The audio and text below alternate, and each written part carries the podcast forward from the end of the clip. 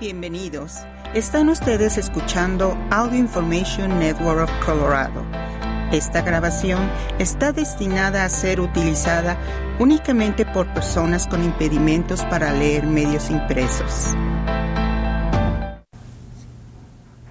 Gracias por acompañarnos el día de hoy, lunes 21 de noviembre de 2022, a la lectura de ARP en español. Mi nombre es Diana Navarrete. Estos son los principales artículos que leeremos hoy. El Alzheimer, una creciente crisis para los latinos, por ARP. Encuesta de ARP, los votantes mayores tuvieron el poder decisivo en las elecciones de mitad del mandato, escrito por Dana Bunis. Moonchild Mixes, el nuevo disco de Selena Quintanilla, escrito por Ernesto Lechner. Y continuaremos con algunos artículos diversos. Salud, enfermedades y tratamientos. El Alzheimer, una creciente crisis para los latinos.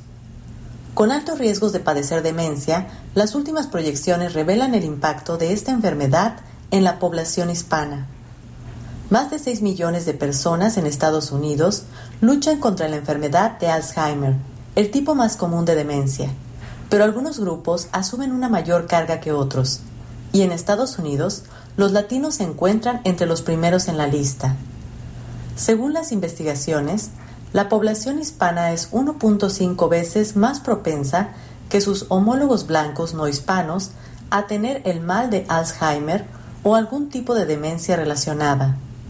Y debido a que la edad es el mayor factor de riesgo para la demencia, se prevé que los latinos, cuya población de adultos mayores se anticipa que casi se cuadruplique para el 2060, experimenten el mayor aumento de casos de Alzheimer de todos los grupos raciales o étnicos en Estados Unidos en las próximas décadas. Dada la situación, existe una gran demanda entre la población hispana de mejores tratamientos, mejores soluciones y un mejor cuidado, dice el doctor Elisir Madla, director de la División de Neurociencia del Instituto Nacional sobre el Envejecimiento. Los científicos y académicos se están apresurando para satisfacer estas exigencias. Se han intensificado los esfuerzos de investigación más inclusivos para estudiar si ciertos factores de riesgo, ya sean genéticos, ambientales o de estilo de vida, pueden contribuir a la mayor carga de la demencia entre los latinos. La esperanza es que, es que encontrar los factores contribuyentes pueda guiar enfoques personalizados a la prevención y el tratamiento. Los expertos en salud y los proveedores de atención médica también están encontrando mejores maneras de detectar la demencia en los pacientes latinos al eliminar las brechas que han evitado que muchas personas reciban un diagnóstico. Las herramientas de detección con sensibilidad cultural están reemplazando las pruebas que durante mucho tiempo no han tenido en cuenta las diferencias raciales y étnicas y se está trabajando para desmantelar la percepción en algunas culturas de que el deterioro de la memoria es parte normal del envejecimiento. Sin embargo, sin una cura y una lista vacía de tratamientos eficaces, muchas familias latinas tienen que reorganizar su vida a un costo personal considerable para cuidar de sus seres queridos. Tienes que construir tu vida alrededor del cuidado de esa persona. Tu vida cambia completamente le dijo Perla Castro a ARP. La residente de Chicago, nacida en Guatemala, ahora cuida a su madre de 71 años que padece del mal de Alzheimer. Los costos financieros también pueden ser devastadores. Según la Alzheimer Association, el gasto total de por vida del cuidado de una persona con demencia es de aproximadamente 377.621 dólares y el 70% de ese cuidado de por vida se cubre por cuidados familiares en forma de cuidados no remunerados y gastos de bolsillo. Esta es una realidad que muchos cuidadores latinos no conocen muy bien, ya que aproximadamente un 40% se toma una licencia de trabajo, reduce el horario laboral o deja su empleo por completo para cuidar a su ser querido, informa el Instituto Nacional sobre el Envejecimiento. Además, según una investigación de Us Against Alzheimer's, los costos indirectos para los latinos con la enfermedad de Alzheimer, incluidos los cuidados informales no remunerados y la pérdida de ingresos se multiplicarán por 10 en las próximas cuatro décadas. Este proyecto de ARP destaca la crisis actual e inminente de la demencia que está afectando a los latinos en Estados Unidos. Nuestro informe, disponible en inglés y español, explora los esfuerzos en curso para comprender por qué los latinos enfrentan un mayor riesgo de demencia y lo que se está haciendo para revertir las tendencias preocupantes. Entrevistamos a latinos que cuidan de sus familiares y ofrecen orientación a otros, y detallamos la experiencia de primera mano de una mujer con la enfermedad de Alzheimer de inicio temprano y el trabajo que está haciendo para ayudar a otras minorías. Por último, el proyecto ofrece consejos de expertos para superar las barreras que impiden obtener un diagnóstico de demencia y cómo abordar las complejidades financieras una vez que se obtiene el diagnóstico. En ARP, este proyecto es esencial para quienes desean comprender mejor la enfermedad de Alzheimer, que ha afectado de manera desproporcionada a los latinos de más de 50 años. Educar a nuestra comunidad y brindar a los cuidadores y a sus familiares las herramientas e información necesarias para abordar esta difícil enfermedad es una misión que ARP toma muy en serio. Nuestro objetivo es apoyar a las personas que necesitan ayuda, dijo Yvette Peña, vicepresidenta para estrategias de audiencia en la Oficina de Diversidad, Equidad e Inclusión de ARP. ¿Cómo mejorar la salud cerebral? A medida que los científicos buscan respuestas sobre por qué los latinos tienen un mayor riesgo de padecer la enfermedad de Alzheimer, las investigaciones de ARP han descubierto que los latinos son particularmente receptivos a adoptar comportamientos saludables para el cerebro que pueden reducir ese riesgo. En comparación con los adultos blancos no hispanos, más adultos latinos dijeron que sería probable que hicieran ejercicio el 64% contra el 58%, socializaran el 71% contra el 61%, comieran saludable el 75% contra el 67%, controlaran el estrés el 74% contra el 66%, priorizaran el sueño el 77% contra el 67% y participaran en actividades estimulantes para el cerebro el 74% contra el 72%, si supieran que esto les ayudaría a mantener sus habilidades de razonamiento. Esta investigación es una gran oportunidad para concientizar e informar a las comunidades hispanas de que pueden reducir los factores de riesgo de deterioro cognitivo y demencia a medida que envejecen, dice Sarah Lenslock, vicepresidenta senior de Política y Salud Cerebral de ARP y directora ejecutiva del Consejo Mundial sobre la Salud Cerebral.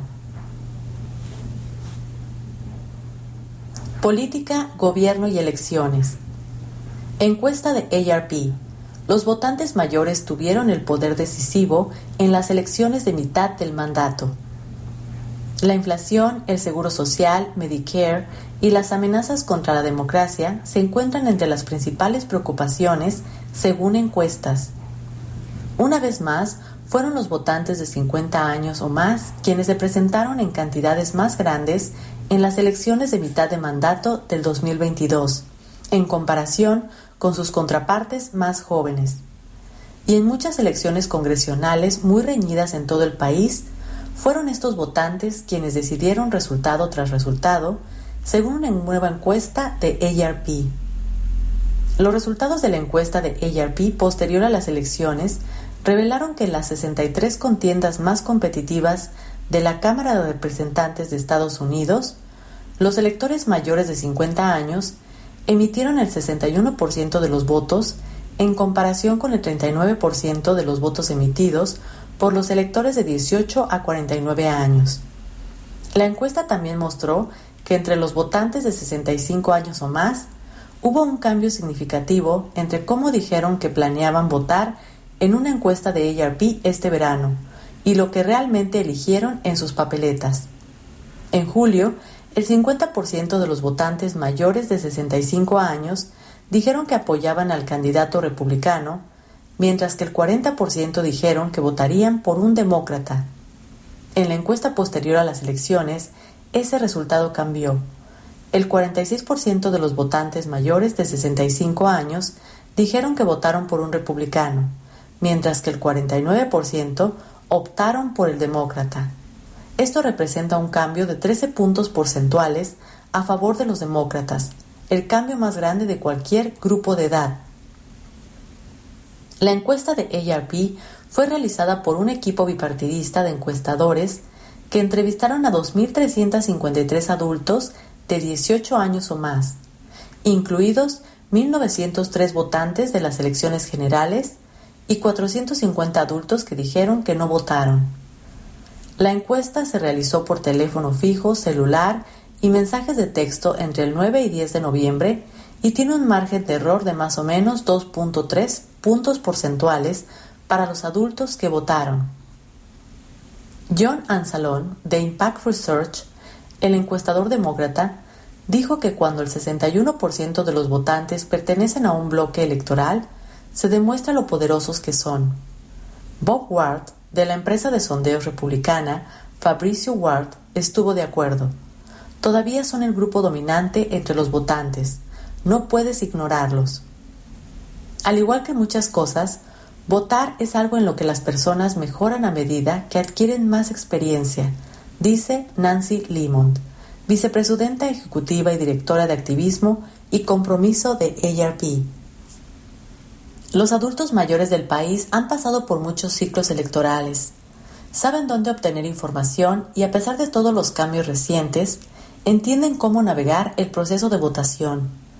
También han visto a lo largo de los años la manera en que las decisiones que toman los funcionarios electos afectan sus vidas. La inflación, la democracia, el aborto son la prioridad. La encuesta deja claro que hay asuntos de gran importancia para los votantes mayores y ambos encuestadores sugieren que fueron estas preocupaciones principales las que impulsaron a los, a los votantes mayores de 65 años hacia los demócratas en estas elecciones. Entre todos los votantes encuestados de 50 años o más, el 31% indicaron que la inflación y los precios en aumento eran los temas de mayor importancia para ellos a la hora de decidir por quién votar el 27% dijeron que la amenaza a la democracia era lo más importante y el 22% citaron el aborto. Sin embargo, entre los votantes de mayor edad, mayores de 65 años, la amenaza a la democracia encabezó su lista de preocupaciones con un 30%, seguida por la inflación, 29%, y luego por el Seguro Social y Medicare, 24%. El Seguro Social y Medicare son importantes para estos votantes porque lo viven hoy en día y tiene una gran importancia, dice Ward. Ansalón señala que los electores mayores de 65 años estaban muy conscientes de la ley que el presidente firmó en agosto, la cual permitirá a Medicare negociar los precios de los medicamentos recetados, limitar los costos de bolsillo de los medicamentos y limitar los copagos de la insulina. Y dice, las amenazas a la democracia los preocupan, no es la política con la que crecieron, el extremo los molesta. Entre los votantes de 50 a 64 años, la economía fue claramente lo de mayor importancia. El 34% dijeron que la inflación y el aumento de precios era lo más importante, y el 24% mencionaron la economía y los empleos. Dominan los precios de la gasolina, los alimentos y los medicamentos recetados. Si bien los votantes mayores de 50 años mencionaron los precios de la gasolina, 28%, y de los alimentos, 27%, como sus principales preocupaciones relacionadas con la inflación, el 19% dijeron a los encuestadores que se preocupan por los alimentos en el costo del cuidado de la salud y los medicamentos recetados. Los precios de los alimentos y la gasolina todavía se ven afectados por el ambiente posterior a la pandemia y los problemas continuos de la cadena de suministro, dice Ansalón. No sabemos cuándo bajarán, pero sí lo harán. Sin embargo, a medida que disminuyen, no hay duda de que los medicamentos recetados y los costos del cuidado de la salud probablemente vuelvan a aumentar. Ward dijo que los adultos mayores de 50 años en Estados Unidos son los principales consumidores de atención médica y medicamentos recetados, y que esto probablemente influyó en sus respuestas a esa pregunta. Sabemos que los adultos mayores se sienten presionados económicamente por el aumento de los precios en todo el país y que el costo del cuidado de la salud y de los medicamentos recetados afecta considerablemente su ingreso anual, dice Limont de ARP. Por eso luchamos tan arduamente para aprobar la reforma de los precios de los medicamentos recetados de Medicare y para extender los subsidios de las primas a las personas de 50 a 64 años que compran su propio seguro bajo la ley del cuidado de la salud a bajo precio. Continuaremos la lucha para proteger esas victorias y seguir reduciendo el costo del cuidado de la salud. Los votantes mayores de 50 años están a favor del compromiso. Con un margen del 55 al 40%, los votantes mayores de 50 años dicen que prefieren un candidato que trabaje con ambos lados para resolver los problemas del país. Ese sentimiento fue incluso más fuerte entre los votantes mayores de 65 años, quienes dicen que están a favor del compromiso por un margen del 58 al 37%. Esto demuestra que las personas están cansando un poco del partidismo excesivo, dice Ward, quien señaló varias contiendas en las que los votantes no votaron únicamente por un solo partido. Por ejemplo, en Nuevo Hampshire, el gobernador republicano Chris Sununu fue reelegido, pero la senadora demócrata Maggie Hassan también se eligió para el Senado. Lo mismo ocurrió en Nevada, donde el republicano Joe Lombardo superó al actual gobernador demócrata Steve Sisolak, pero se reeligió a la demócrata Catherine Cortés Masto para el Senado. La encuesta de ARP muestra que el 32% de los votantes mayores de 50 años dividieron sus boletas. Limon comentó que los votantes mayores de 50 años probablemente están a favor del bipartidismo, porque los adultos mayores del país recuerdan momentos en que nuestra política no estaba tan dividida han visto a los legisladores unirse para resolver problemas y lograr resultados, y quieren que sus funcionarios electos tomen ese enfoque ahora. Entretenimiento, música y cultura. Moonchild Mixes, el nuevo disco de Selena Quintanilla. Del mariachi a la sabrosa cumbia pop, un álbum futurista. Este mes, la familia Quintanilla dio un paso muy ambicioso hacia la creación de sonidos nuevos basados en la inconfundible voz de Selena. Salió a la venta Moonchild Mixes en inglés, un álbum de 13 canciones donde se utilizan los avances de la tecnología digital para modificar la voz de la reina de la música tejana y remozar, el lado menos conocido de su cancionero mediante una presentación novedosa. A pesar de que Selena tenía solamente 23 años cuando le quitaron la vida, dejó un extenso legado discográfico que incluye sus primeros discos con el grupo familiar Selena y los Dinos, su trabajo como solista y una infinidad de compilados y LPs póstumos con material inédito y remezclas. Editado por el sello Warner Music Latina, Moonchild Mixes en referencia al significado griego del nombre de la cantante, hija de la luna, se apoya en un recurso estilístico que se ha convertido en un lugar común para las producciones de géneros contemporáneos como el rap y el reggaetón.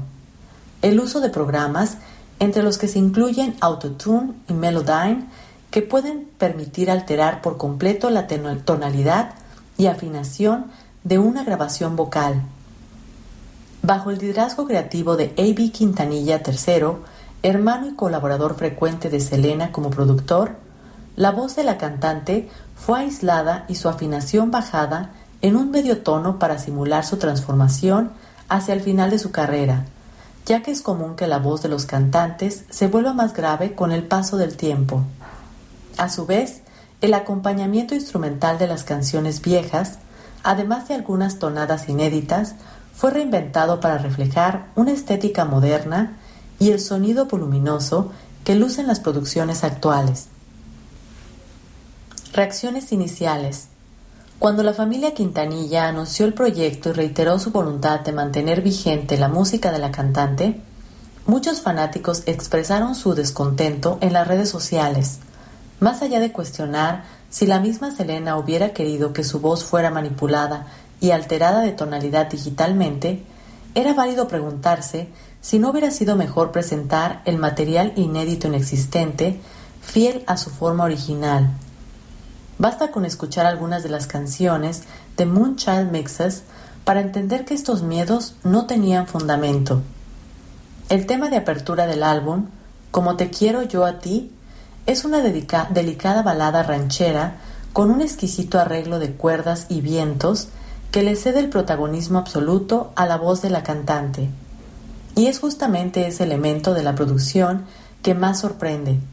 Lejos de alterar la voz de Selena, de una manera excesiva o artificial, el cambio de tonalidad es sutil, por momentos imperceptible. El padre de Selena prometió que las canciones sonarían como si ella las hubiera grabado esta misma mañana. Es una excelente descripción del producto terminado. Un exitoso experimento artístico. En conclusión, el resultado ha sido, exitoso experimento, ha sido un exitoso experimento artístico mientras que el disco navega a través de estilos diversos, desde el mariachi hasta la sabrosa cumbia pop, que Selena ayudó a popularizar en los 90, la elección de instrumentos y la mezcla fue calibrada con oídos sensibles y un cariño evidente hacia el universo sonoro original que a tantos fanáticos supo conquistar. La mayoría de estas grabaciones fueron registradas cuando Selena tenía entre 13 y 16 años, y la madurez de su interpretación es extraordinaria. El estribillo de No llores más es pegajoso, apoyado en un arreglo con ritmos electrónicos, percusión latina y sintetizadores. Salta la ranita conecta con el lado más infantil de la cantante, mientras que en Corazoncito demuestra su talento precoz para evocar los sinsabores del amor romántico, aún desde un punto de vista adolescente. Si en algo falla Moonchild Mixes, es en una cierta escasez de material. Hay tres versiones de Cómo te quiero yo a ti, regional mexicano, cumbia y pop, y dos de Dame tu amor. Quizás hubiera sido preferible compilar un álbum más sólido con versiones similares de éxitos de la última fase de la carrera de Selena. Pero esto es solo un detalle. Si hay algo que queda claro al saborear estas canciones reinventadas, es la seriedad con la que la familia Quintanilla se abocó a un proyecto futurista. Como el álbum busca demostrar, Selena fue dueña y señora de una de las voces más privilegiadas dentro de la música latina, un instrumento cuya pureza y honestidad permite su reinvención dentro de una amplia variedad de contextos nuevos. Casi 30 años después de su desaparición, su presencia conmueve de una manera tierna e inmediata. Cocina recetas. Flan de calabaza. Un postre para cerrar tus cenas de otoño. Rinde 12 porciones. Ingredientes. 3 cuartos de taza de azúcar granulado, una lata 11 onzas líquidas de leche evaporada baja en grasa, una lata 14 onzas de leche condensada azucarada sin grasa, una lata 15 onzas de calabaza pura, 5 huevos grandes, una cucharadita de canela molida, Crema endulzada batida opcional. Nota. Vas a necesitar un molde para flan de 10 pulgadas y una bandeja profunda para el baño María. Preparación. Precalienta el horno a 350 grados Fahrenheit. En una cacerola pequeña resistente, calienta el azúcar a fuego mediano bajo. Revuelve el azúcar constantemente de 3 a 4 minutos hasta que se disuelva y adquiera el color de caramelo. Vierte el azúcar en el molde para flan y rápidamente distribúyelo para cubrir bien el fondo y los lados del molde. Vierte la leche evaporada, leche condensada, la calabaza, los huevos y la canela en una licuadora. Licúa durante 5 segundos, vierte la mezcla en el molde con el caramelo y cúbrelo con papel aluminio. En una bandeja profunda, con una pulgada de agua caliente, coloca el molde a baño María. Hornea el flan durante 50 minutos o hasta que al insertar un cuchillo en el centro salga limpio. Retira el molde del agua. Déjalo enfriar sobre una rejilla de metal y refrigéralo durante cuatro horas o toda la noche. Gracias por acompañarnos en esta edición de ARP en español. Mi nombre es Diana Navarrete. Si ha disfrutado de este programa, por favor suscríbase a nuestro servicio gratuito en nuestra página web www.aincolorado.org o llamando al 303-786-7777.